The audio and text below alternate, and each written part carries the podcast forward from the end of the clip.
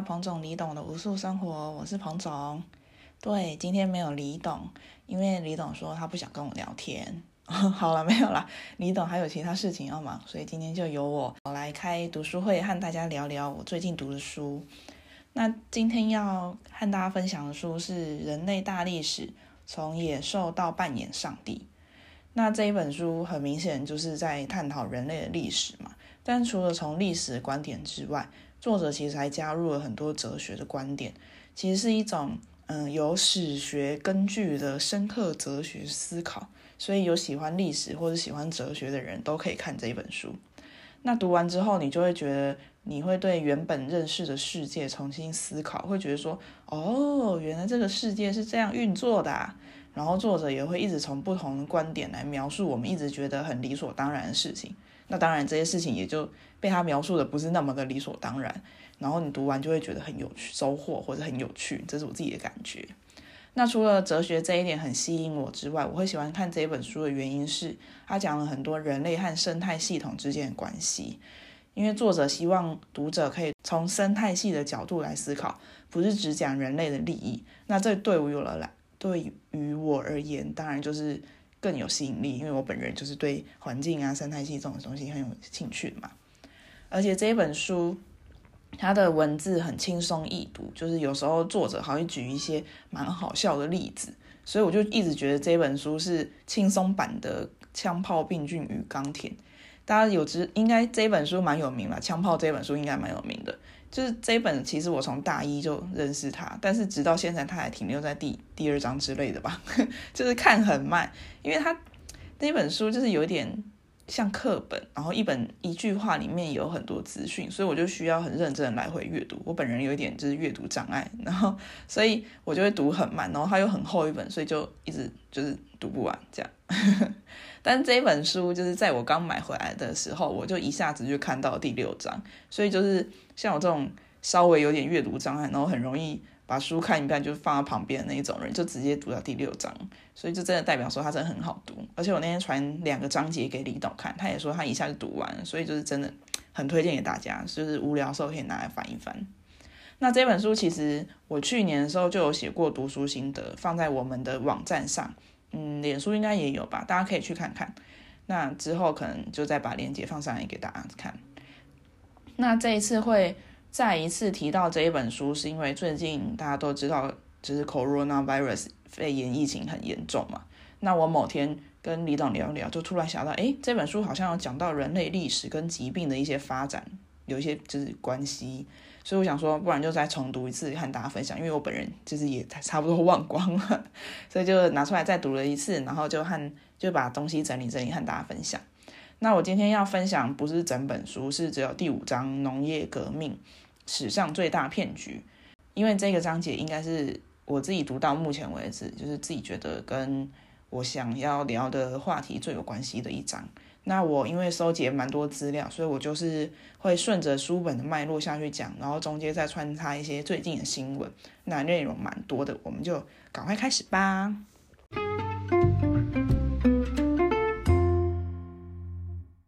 好，那这一章标题就是农业革命嘛。那什么是农业革命呢？人类其实以前是采集打猎为生的，就是走一走，然后看到有果树啊，然后就把它采下来吃这种。那到某个时期才有开始种田定居的生活形态，这就是作者所称的农业革命，就是从采集变到定居的农耕时代这样子。那大家一定想说，从采集到农耕应该是一种进步的象征，人类又更聪明了，或者往进步的世界更迈进一步。但其实作者一开头就直接打枪，就说没有任何证据显示人类是越来越聪明的，因为他说。采狩猎采集者需要了解整个大自然，他不知道今天会遇到什么，然后明天遇到什么，所以他需要对整个世界都非常了解。但是农耕者只需要知道自己种的东西是什么东西，然后呃知道它的特性，怎么照顾它，这样就好了。所以其实人类确实也没有因为就是转变到农业时代而变得更聪明，这其实也蛮合理的。那为什么作者会说农业革命是一种是一场骗局呢？因为作者认为，其实农民过得比采集者更辛苦、更不满足的生活。那以下作者就用各种方面来分析农业革命到底改变了我们人类什么事情。那我们就慢慢来看吧。首先，第一个是在饮食方面，呃，农耕，呃，作者是用小麦当例子。农耕确实是让我们的食物来源更稳定，一次可以种比较多东西，然后也知道它什么时候可以收成嘛，所以食物总量事事实上是增加的。但其实我们就只吃一种东西，或者说少数种东西，那对相对的狩猎采集者，他的食物更丰富多变，谷物其实只是他们的一小部分，他就是每天看到什么采什么这样子。那以谷物为主的食饮食呢，不只是矿物质啊，或者维生素含量不足。而且也难以消化，对我们的牙齿还有牙龈大大有害，所以我们现在就必须要开始补充一些什么维生素啊、维他命啊，然后还要牙齿保健啊什么之类的。所以其实，在开始农业之后，我们是吃的更不好的。那对于说谷物对我们的牙齿、牙龈有害这件事情，by the way，就是。之前提过的影集《The Game Changers》里面也有讲到说，其实我们的牙齿也是不太适合吃肉的，所以我们其实我们人体的演化就真的是蛮符合我们以前的生活，就是吃杂食，然后我们的牙齿不是让我们只吃呃单一谷物或是单一就是吃很多肉这样子的。那想要知道有关牙齿跟肉之间的关系的话，就大请大家自己去看那个《The Game Changers》那个影集吧。那再来就是在经济方面，在狩猎采集的时代，我们有很多种食物来源嘛。就算没有存粮，遇到呃荒年，就是食物长得比较不好的那一年的话，也不用担心会饿死。但是现在在农业社会，很多地区都只有一种主食，如果缺水啊，或者是发生什么农业灾害，爆发什么病菌感染，造成。农业损伤或是饿死的人数就有可能会达到百万。那这边农业灾害作者提的例子是蝗虫蝗灾，其实现在就是 right now 也有发生一个还蛮严重的蝗灾，所以我这里要就是插播一个新闻，就是非洲的蝗祸，在今年的年初，非洲东部。就有大批的沙漠蝗虫在侵袭他们的农作物，所以索马利亚在二月的时候就宣布他们进入全国紧急状态，要大家严阵以待。那蝗虫到底有多恐怖？就是这个现在发生的蝗祸是沙漠蝗虫，它平均每平方公里就有大约一千五百万只，然后一天随着风吹啊，然后可以长距离迁徙一百到一百五十公里。单日就可以吃下相当于可以喂饱两千五百人的粮食分量，所以你就知道它虽然是一只虫慢慢吃小小吃，但是整群呃一一千五百万只的蝗虫整整个这样吃下一天就可以把两千五百人的份粮食分量整个吃光，就超恐怖的。所以非洲就很怕蝗虫把它的农作物都吃光光，因为现在蝗虫已经在开始攻击畜牧业，把要给牲畜吃的粮草都吃掉。所以他们的畜牧业已经严重被影响。那接下来就他们就很害怕那些要种给人类吃的农业也会受到影响。这样子就让本来就因为战争啊或者连年饥荒，所以食物供应链很脆弱的东非再次拉起了粮食短缺的警报。那这一场黄祸其实不是就只是它突然出现的，它是从二零一八年夏天的也门开始，就是整个时间拉了一年多。那时候，也门就是在阿拉伯半岛上面那个也门，也门政府他那时候，呃，正在内战中。这个内战是从二零一五年开始的。所以那时候就是政府只关心内战，不关心其他事情。所以二零一八年也门发生了大水灾，当时政府并没有认真的在管理水灾，所以就没有抑制当地因为水灾爆发的蝗虫问题。因为蝗虫喜欢湿热的天气，所以发生大水灾就很容易让蝗虫爆发。那这个蝗虫就整个蔓延到呃阿拉伯半岛，甚至飞越红海到了非洲，然后后来又飞越了波斯湾到南亚。就是印度跟巴基斯坦那里，除了也门的问题之外，其实东非这边也有一些气候上的问题，才会导致呃蝗虫的问题整个大爆发。在二零一九年的时候，北印度洋上面形成了八个气旋，是一九七六年以来最多的记录。那这个八个气旋就导致呃东非整个造成大水灾。那其实这其实是某种的极端气候。那在一年之内，同时受到旱灾跟水灾夹击，就在适切的温度和湿度之下，当地的蝗虫就可以繁衍的更快，然后扩散的更广，才会导致这么严重的蝗祸。那在二零一九年三月的时候，刚刚有说到嘛，蝗祸从阿拉伯半岛蔓延到非洲和南亚嘛。那非洲的状况就是在东非那边非常恐怖。那在南亚那边的话，是二零一九年的三月中的时候，蝗虫已经抵达巴基斯坦的西南部。那巴基斯坦是全球第四大的棉制品出口国，巴基斯坦的棉制品出口几乎占他们国家出口总值的一半，所以就知道棉花对他们来说有多重要。那这次的黄祸就可能影响到他们数以万计的就业机会。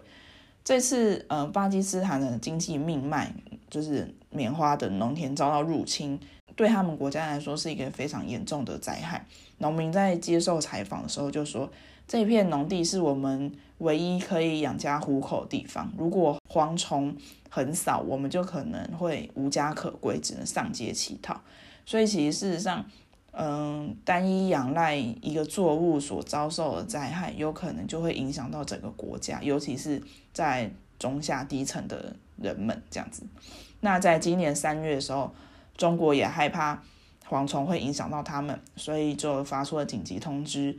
警告云南、新疆、西藏这些第一线的地区，他们要做出一些准备，因为他们就警告说，呃，蝗虫灾害有可能会持续到六月，到时候蝗虫数量可能会比现在更多五百倍这样子，非常恐怖。那接下来，嗯，六为什么说六月？因为春天是蝗虫的好发季节。那现在东非蝗虫灾难其实并没有好转，而且还越来越严重。那所以接下来的粮食危机也是对他们来说是非常大的难关。那这里就刚好就完全印证刚刚我们讨论到书里面讲的，仰赖单一农业，当遇到天灾人祸的时候，就非常容易有饿死的危机。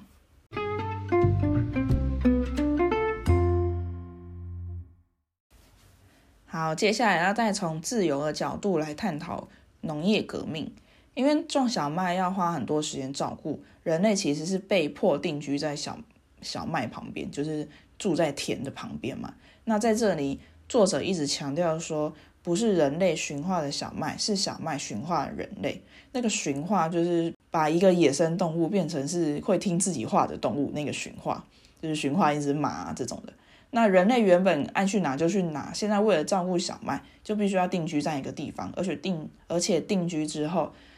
所拥有的个人财产会变多嘛？就像我们就是家里面会有很多东西，那这样要移动也不方便，所以其实农业革命某种程度上剥夺了我们的自由。那在土地这件事情上，我们几乎没有妥协的余地，因为如果放弃田地、房屋还有存粮的话，我们就注定要饿死，所以基本上都不会放弃这些东西。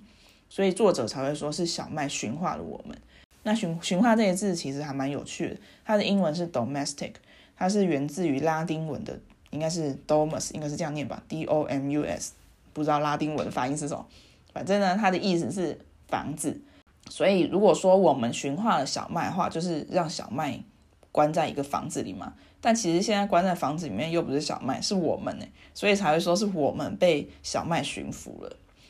那作者谈到，就是我们在农业革命之后，自由某种程度被剥夺嘛。这这件事情，其实我现在超有感觉的，因为来欧洲住之后，我买了任何一个东西之后，我都我都要想办法把它搬走。所以我买东西之前都会先想好这个东西的出路，之后要卖给谁或者送给谁什么的，不然我都不敢买，因为搬家真的很麻烦，就是东西很多不好搬，所以你就会觉得就是东西越少越好。所以真的觉得人类就是被财产这种东西是绑得死死的。那现那现在很多就是追求极简生活的人嘛，他们就是强调说，嗯，生活中东西越少越好啊，然后不要有一堆有的没的没必要的东西。但其实到最后，他们追求事实上是心灵上的自由，因为心心情就不会被这些东西绑着，想说有这个东西在这里，我之后怎么办？或是我一直都没有用到它什么的。所以我真的觉得在买东西的时候，大家要好好思考，就是这个东西之后要怎么办这样。所以我真的觉得极简生活真的是有它的好处，我们应该可以慢慢往那个方向前进。不然我现在真的是对搬家这件事情很头痛。好，再回到书里面，除了被定居之外，作者说，其实我们人类自己也劳心劳力的刻意打造出一座专属于人类的人工孤岛。为什么说是孤岛呢？因为这个岛上就只有人类可以存活。我们就是砍树啊，盖房子、盖墙壁、围篱、提防什么的，把我们和大自然隔开，或是不只是这些具体隔开的东西，比如说其他像苍蝇拍、杀虫剂什么的。也是我们把呃大自然的东西跟我们做一个界限，我们不想让它存在在我们的世界里，所以我们就有发明出这种东西，让它呃离开这座岛上。那到最后真的是只有我们人类才能在那个岛上生存下去，其他蟑螂啊什么老鼠都不在，不就不受我们欢迎这样子。那除了大自然无法接近我们之外，我们自己其实也是再也无法真真正的接近大自然，比如说。随着全球暖化速度增加，海平面不断的上升，全球很多沙滩一直都在流失当中。科学家估计，到二一零零年，全世界大概有三十七 percent 的沙滩会淹没在呃海平面之下，也就是说，沙滩有可能会消失在二一零零年出生的孩子们的记忆里面。就像我现在来欧洲汉堡。都没有遇过下水，然后我就觉得很奇怪，我就问住在汉堡很久的同学，他们说其实汉堡以前是会下雪的，只是现在嗯可能气候变迁呐，所以就越来越少。那其实他们在讲时候就有一种悲伤的感觉，他们就觉得说，哎，以后在汉堡的小朋友可能就也不会有下雪的记忆吧，真是悲伤。我想一想也觉得很悲伤，就是我原本以为来欧洲可以。目睹一场就是下雪，然后积雪融雪的过程，结果根本就没有这样。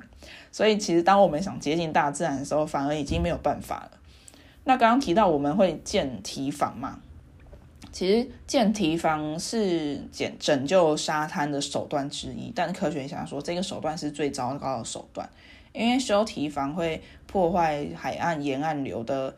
流动。所以呢，就会破坏少数可以补充沙滩的那个流，就是那个自自然机制，海流会带来一些沙嘛，那这个沙就有可能会补充沙滩。但是如果我们又建了一些堤防，反而会阻止这些补充沙滩的海流，所以会加速海滩的侵蚀速度。所以其实我们做很多保护我们自己，甚至以为在保护大自然的措施，基本上都是反而是在伤害他们这样。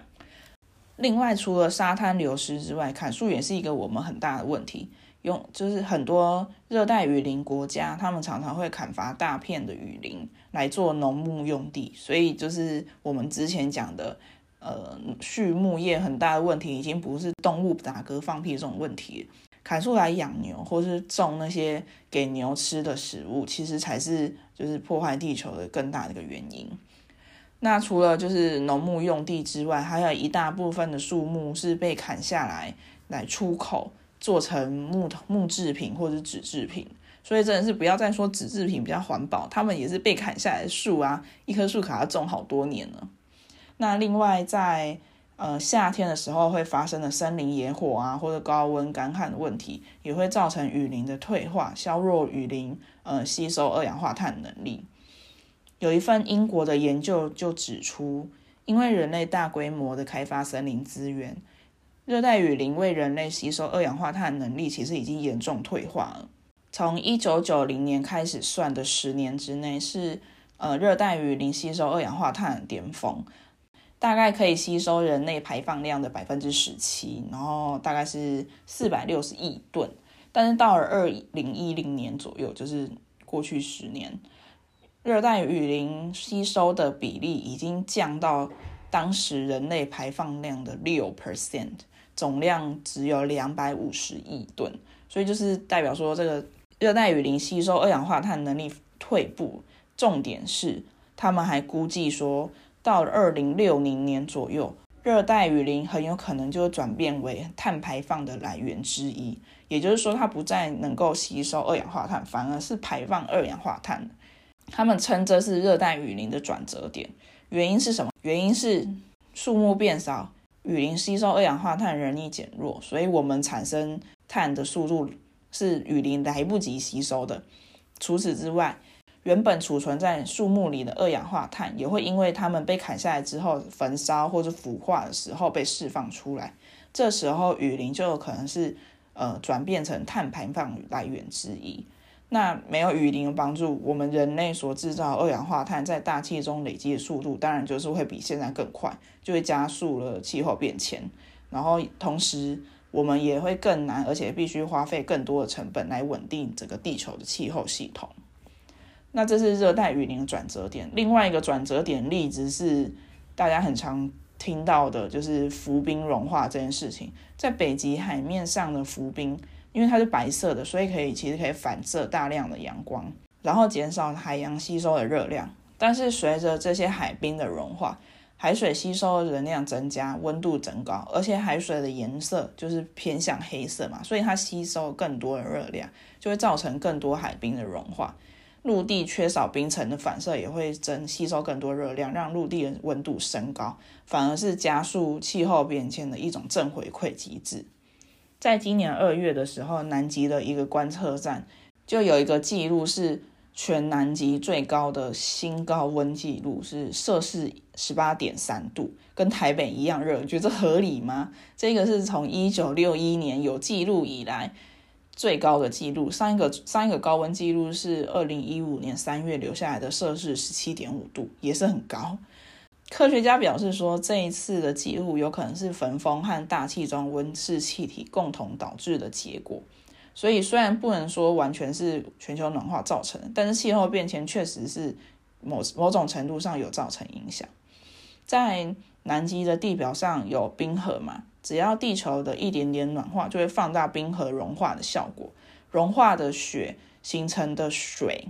就会在冰河上流动。那流流流流到最后，流到就会流到冰棚。那冰棚就是呃冰河末端延伸到海洋的部分。那这些水流到冰棚上的缝隙的时候，就会扩大并且加速冰棚的融化速度。那冰棚是做什么用的呢？冰棚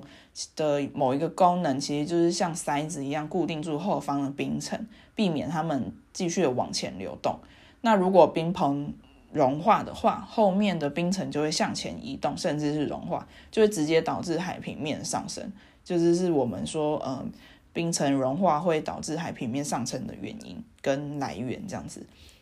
那根据 CNN 报道，现在南极洲的斯韦茨冰河的冰棚下面聚集了不少温暖的海水，让冰棚的结构变得更不稳定。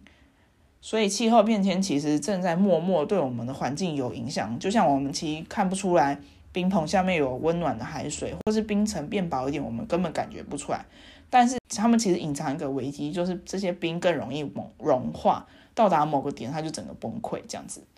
但很可惜的是，讲到极地融冰，不是每一个人都跟我们一样会想到生态、地球的问题，有些人会想到是开发资源的机会增加。比如说，在这些原本我们到达不了的地方，含有石油啊、天然气、矿物这些东西，等到他们这些冰融化之后，我们的船就开了进去，就更容易拿到。那其实这件事情就会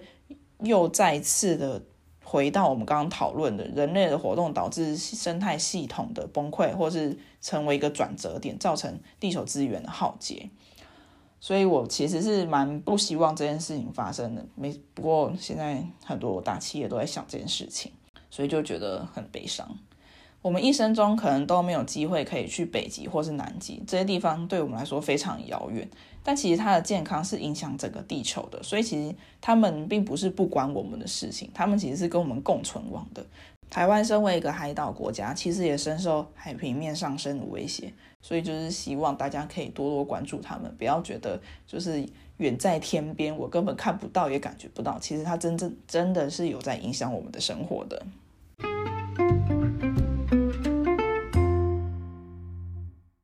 接下来这本书作者提到另外一个农业革命会带来的问题是人口爆炸。就像我们刚刚讲的，种小麦是让食物总量变多嘛，所以人类的数量就会增长的非常快速。那人类的身体又有一个很奇妙的机制，是当营养充足的时候，女性会比较早进入青春期，而且成功怀孕的几率会比较高。所以资源多的时候，孩子就会多生几个。那另外就是说呢，对于四处迁徙的采集者而言，婴幼儿行动迟缓，需要特别照顾，所以对他们来说是一个负担。所以他们生小孩基本上都会相隔个三四岁这样子，而且女生需要一天二十四小时待在小孩旁边照顾，也没办法就是每天跟老公生小孩，所以孩子就不会生那么多。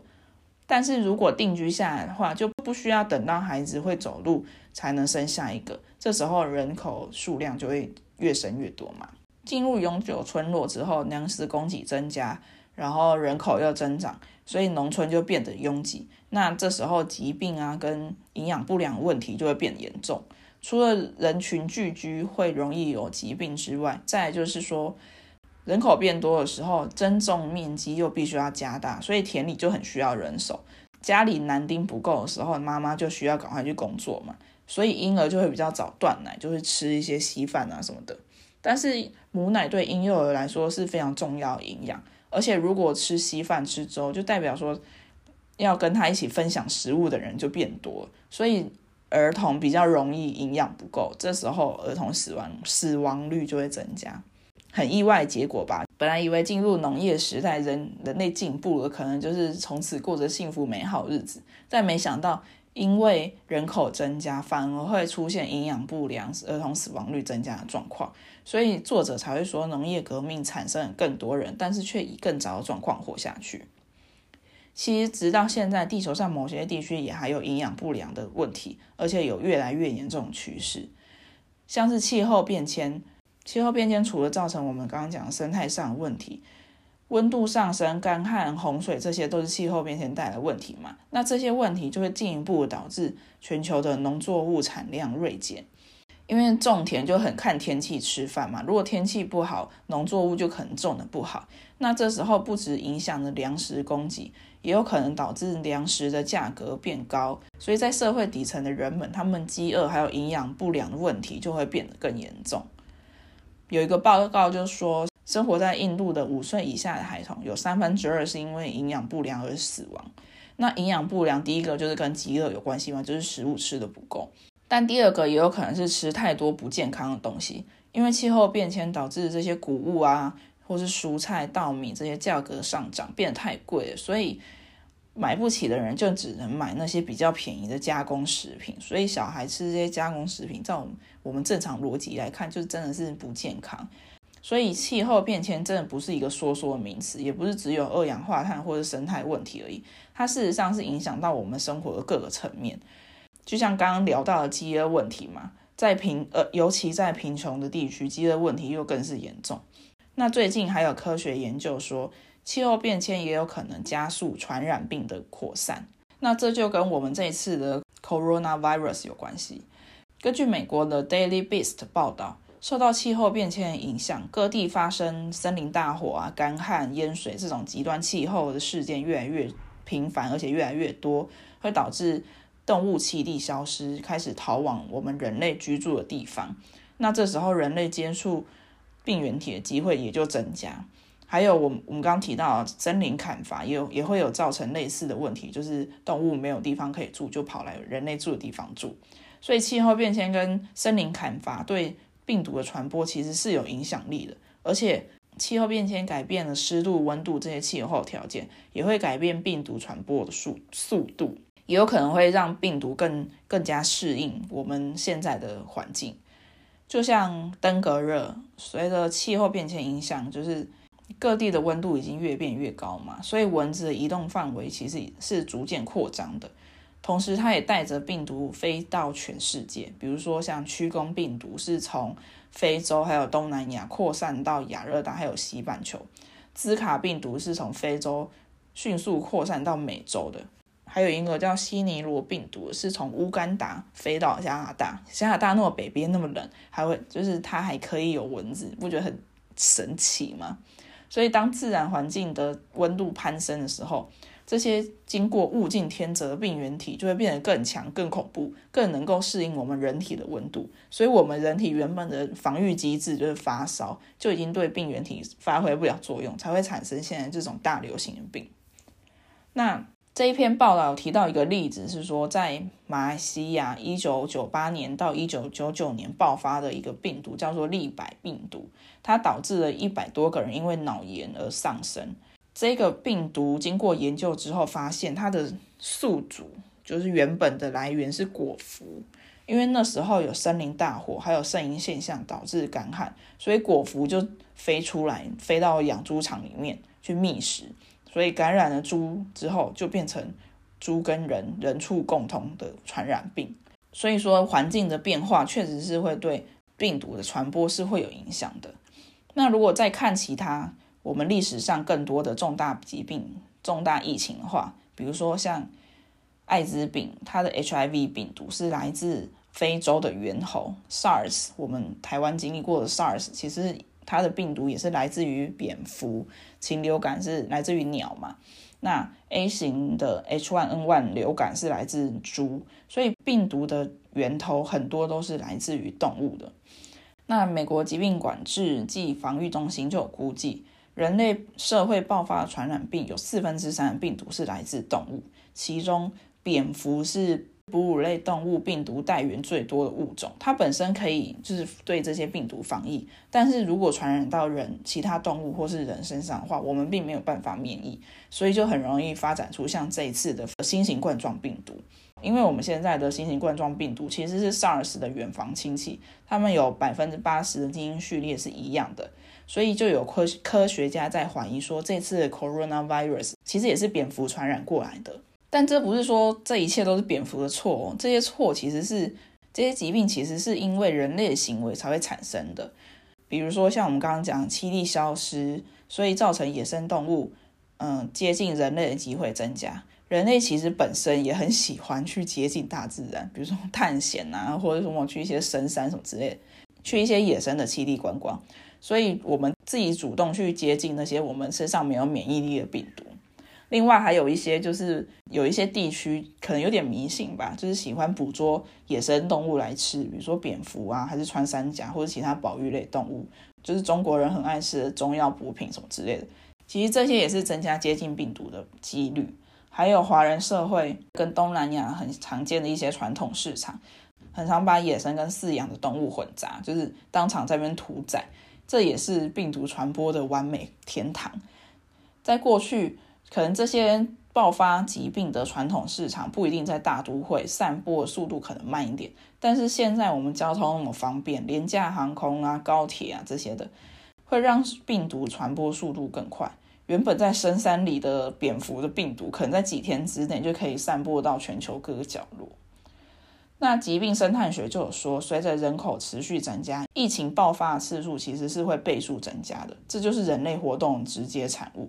未来像这一次的新型冠状病毒会更加频繁，这其实是一个简单的数学问题而已。所以疾病跟人类活动其实是紧密相关的，人越多就有可能产生出越多我们难以抵御的病毒。那这一次肺炎疫情这么严重，现在大约我录音的当下，大概有六十五万人确诊，三万人死亡。那因为我们人类已经深受影响了嘛，就有科学家会担心说，这会不会影响到大猩猩？因为大猩猩跟我们人类的基因序列非常高，虽然还没确定说这一次的新型冠状病毒会对大猩猩有影响，但是为了预防遭受感染，中西非的国家加蓬。已经宣布全面禁止国家公园内的大猩猩生态旅游。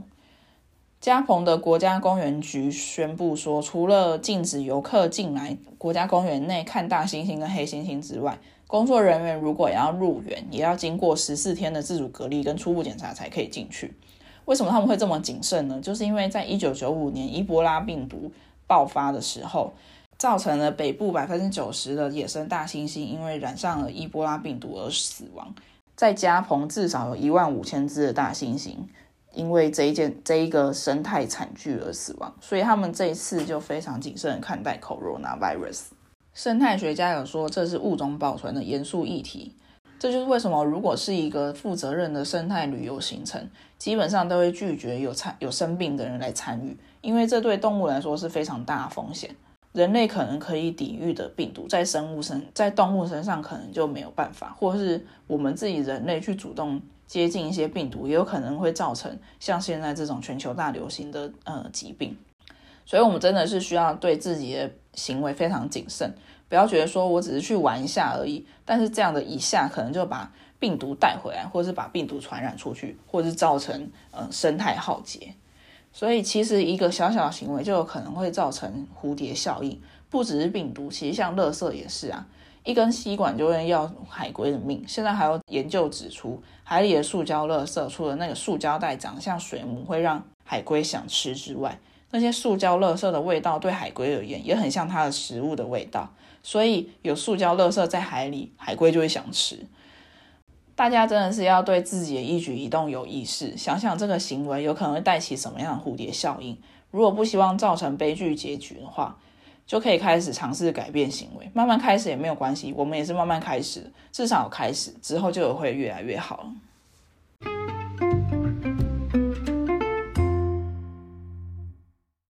最后，作者就说明为什么人类会错误的进步呢？为什么明明农业革命没办法让我们的生活过得更好，我们还偏偏要往农业社会迈进呢？那是因为我们没办法真正了解各种决定最后的结果。我们想要让生活变得更轻松，所以做出了一些改变，但是这些改变反而会让人类带来更多无穷的烦恼。那当我们发现这件事情的真相的时候，其实已经没办法再回头了。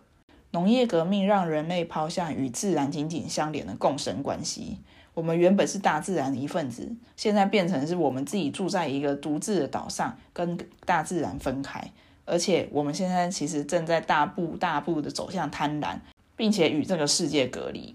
我们如果想要回头，其实也没有办法，因为由奢入俭难嘛。原本的奢侈品已经变成是必需品，而且还带来新的义务。接下来就是一种依赖。书里面有一张图，它是西元前一千两百年的。埃及坟墓壁画里面是一个人弯着腰，然后拿着鞭子，拉着一对牛在耕田。那作者对这张图的注解就是：野生的牛群原本可以自由的漫游，但是当牛被驯化之后，一辈子就只能活在人类的鞭子下，活在狭窄的牛棚里提供劳力。等到牛拉不动犁的时候，就只有被屠宰而已。但是同时，除了牛非常可怜之外，这位埃及的农民，他其实也是驼着背在做事，跟牛没有两样，一辈子就是做着有害身心灵健康，还有有害他社会关系的劳力工作，然后就再也回不去了，因为我们就已经依赖了这一种方式，所以其实人类也是蛮可悲的。那作者说，这其实就是跟恶魔的交易，想偷懒，想要用简单的方式来轻松过日子，但结果其实就变得更辛苦而已。好，最后讲一下，就是这张埃及的图。其实我在做其他事情的时候，我搜寻 intensive animal farming 的时候，我在维基百科里面看到一模一样这一张图。诶，所以这张图其实还蛮典型的畜牧业的图。其实这个作者在文章里面有提到，动物的驯化其实是建立在一系列野蛮作为之中。比如说，牧场里的小牛一出生就要跟妈妈分开，关在另外一个笼子里，永远都不会放出来。这是为了避免它的肌肉运动，让它的肉质变硬，之后变成牛排的时候才会比较好吃。所以，小牛一生中唯一一次有机会走路，或是伸展筋骨，或是会见其他小牛的时候，就是它前往屠宰场路上。不觉得超可悲的吗？然后另外还有，比如说小牛或是绵羊在生了小牛、小羊之后才会产乳嘛，也只有在哺乳期的时候才会产乳。所以如果农夫们想要大量的生产牛奶或是羊奶的话，就要让他们一直生小牛、小羊，然后不让小牛、小羊喝，因为我们人类要霸占所有的牛奶跟羊奶。那在牛妈妈生完小牛之后的二到四个月，又会让它再次受孕，所以它的人生其实就是一直在怀孕生产、怀孕生产，所以牛妈妈也活不久，大概只能活到五岁而已。所以这就是畜牧业各种残忍。其实还有很多事啊，不只是牛羊、鸡跟猪，他们也有很多恐怖的方法，所以我们才会就是坚持不吃牛，然后开始尝试吃素。之前我们在台湾就已经不吃牛嘛，然后朋友聚会也几乎都会找好吃的素食餐厅来吃。那到了欧洲之后，就是真正开始吃素的生活，因为我们就开始自己煮了嘛。那李董是因为学校是读永续的，然后朋友也都吃素，所以很快就转换到素食。那我本人就是彭总本人，就是因为不爱处理肉类，因为我觉得它很容易坏掉，而且捏起来软软的，也觉得很恶心，所以我就很少买。但偶尔还是有买一下，所以我不能说我吃素，只是很真的很少去买。那我二月去荷兰找李董回来之后，我就受他影响，完全对肉类无感诶。我现在去逛超市都不会去逛肉品区，经过也不会想要买，所以我其实已经也是完全吃素了一个一个多月。之前是偶尔吃肉，大概一个月一次吃肉吧，现在是一个月，就是已经一个多月都没有吃肉了。希望我可以继续保持。那在欧洲其实真的是蛮多人因为气候变迁啊，或是觉得动物很可怜，就是觉得畜牧业很残忍，然后为了动物权利所以吃素。在二零一九年的时候，德国的联邦议会的议员就提议说要提高对肉品课的税，但其实这个提议也不是说课一个肉税还是怎么样，因为现在德国的标准增值税是百分之十九，但是政府只对肉品课了百分之七，所以其实是对他们有优惠的，所以这个提案其实只是把原本应该要课肉品的税恢复到标准值而已，就只是从百分之一百分之七变成百分之十九而已。不过也不能说它不好，就是真的是有试图要改变。肉品啊、鲜奶、鸡蛋这这些东西在德国就是超便宜，根本就只是铜板价。一瓶一公升的牛奶大概只要零点七到零点九欧，诶，不到台币三十元，真的是超便宜的。鸡蛋一盒十颗也是一一欧多，就是台币三十到四十元。所以有人说，就是究竟是蔬菜太贵还是肉太便宜？在这边真的是吃肉比吃素还要便宜。那除了德国之外，现在欧盟也考虑要征肉品税。在今年二月的时候，欧洲议会就针对嗯要不要在欧盟所有肉品加征肉品税进行讨论，想要作为欧盟新年度的绿色新政之一。原因是因为肉制品在生产过程中会造成大量的环境负担，所以欧盟就希望利用肉品税将环境成本纳入肉类产品的价格之中，然后借此减少肉品的消费。那这个肉品税，它其实针对不同种类的肉，在生产过程中对环境的负担不同，而课征不同比例的税。比如说猪或鸡这种对环境影响比较小的肉，税率就会比牛肉还要低。那如果成功实施的话，预计可以降低欧盟境内牛、猪、鸡的消费量，大概一半的欧盟境内的肉品消费量。并且减少一亿两千万吨的碳排放量，所以其实是非常有效的一个方法。有一个报告就进一步指出说，如果这些有钱的国家可以大幅度的减少肉品消费量，是有效应对气候危机的方法。如果欧盟想要有效的保护环境的话，那将环境成本纳入肉品的价格之中，其实是不可或缺的。那欧盟克这个肉品税。所获得的资金有一半是预计用来鼓励农民生产其他的农产品，借此看能不能降低肉的产量。那其他的话就预计用来来降低欧盟境内的蔬果的价格，或是帮助贫困家庭啊，或是发展中国家对抗气候变迁。那有一篇报道就说，未来十年素食其实是会变成是主流，吃肉反而是变成一种奢侈品。而且食物的制造会从牧场转到实验室。其实除素肉，素肉现在我们已经很习惯了嘛。现在还有人造蛋，因为传统养鸡的方式其实是蛮不人道的。鸡一辈子就要被关在小小的，而且非常挤，而且卫生条件非常差的环境。网络上有很多纪录片是在讲养鸡这件事情，大家如果有兴趣，然后不会害怕那个画面的话，可以去看看。那除了不人道之外，养鸡场其实也是常常是流感的温床。在二十一世纪以来，已经爆发了多场禽流感，这件事情大家也都知道。那为了减少这种鸡蛋的产生，有人就开始做人造蛋。那人这个人说，他的人造蛋在生产过程中少用了百分之九十八的水，百分之八十三土地，然后少排放了百分之九十三的二氧化碳，是一个非常环保的产品。但其实，我觉得改变你的行动比等待科技进步是更实际的方法。虽然科技进步确实是会让我们有更多方法可以拯救环境，就像我们刚刚讲有人造肉啊、人造蛋，或是有人发明什么海洋热色吸尘器之类的。但是减少环境影响的秘诀，其实只需要我们改变我们日常生活习惯就可以了。比如说，只要改变饮食的习惯，改变消费的习惯，减少使用一次性的用品，我们就是不需要产生一些新的科技，就可以减少环境负担啊。所以其实也不用觉得说这些环境问题很大很复杂，我们没办法解决。我要等别人发明出一个新的方法或者一个新的科技，才能立即见效的解决问题。其实我们自己就是问题的来源，所以我们只要减少自己产出的问题就好啦。我们自己就是最好的解决办法。大家觉得呢？我自己是这样觉得啊。好，以上呢就是我分享我读完的《农业革命史上最大骗局》这一篇的整个心得，还有延伸出来的一些资料。那如果大家喜欢的话，就请大家多多分享。然后还有其他系列也欢迎大家去收听。如果有想要我们看什么样的资料，或者是讨论什么样的书籍文章的话，也可以留言给我们。那针对这篇。读书会的内容，如果有任何问题或者想讨论，也欢迎跟我们讲，我们很期待跟大家讨论哦。那就这样喽，希望大家喜欢，那我们就下次见，拜拜。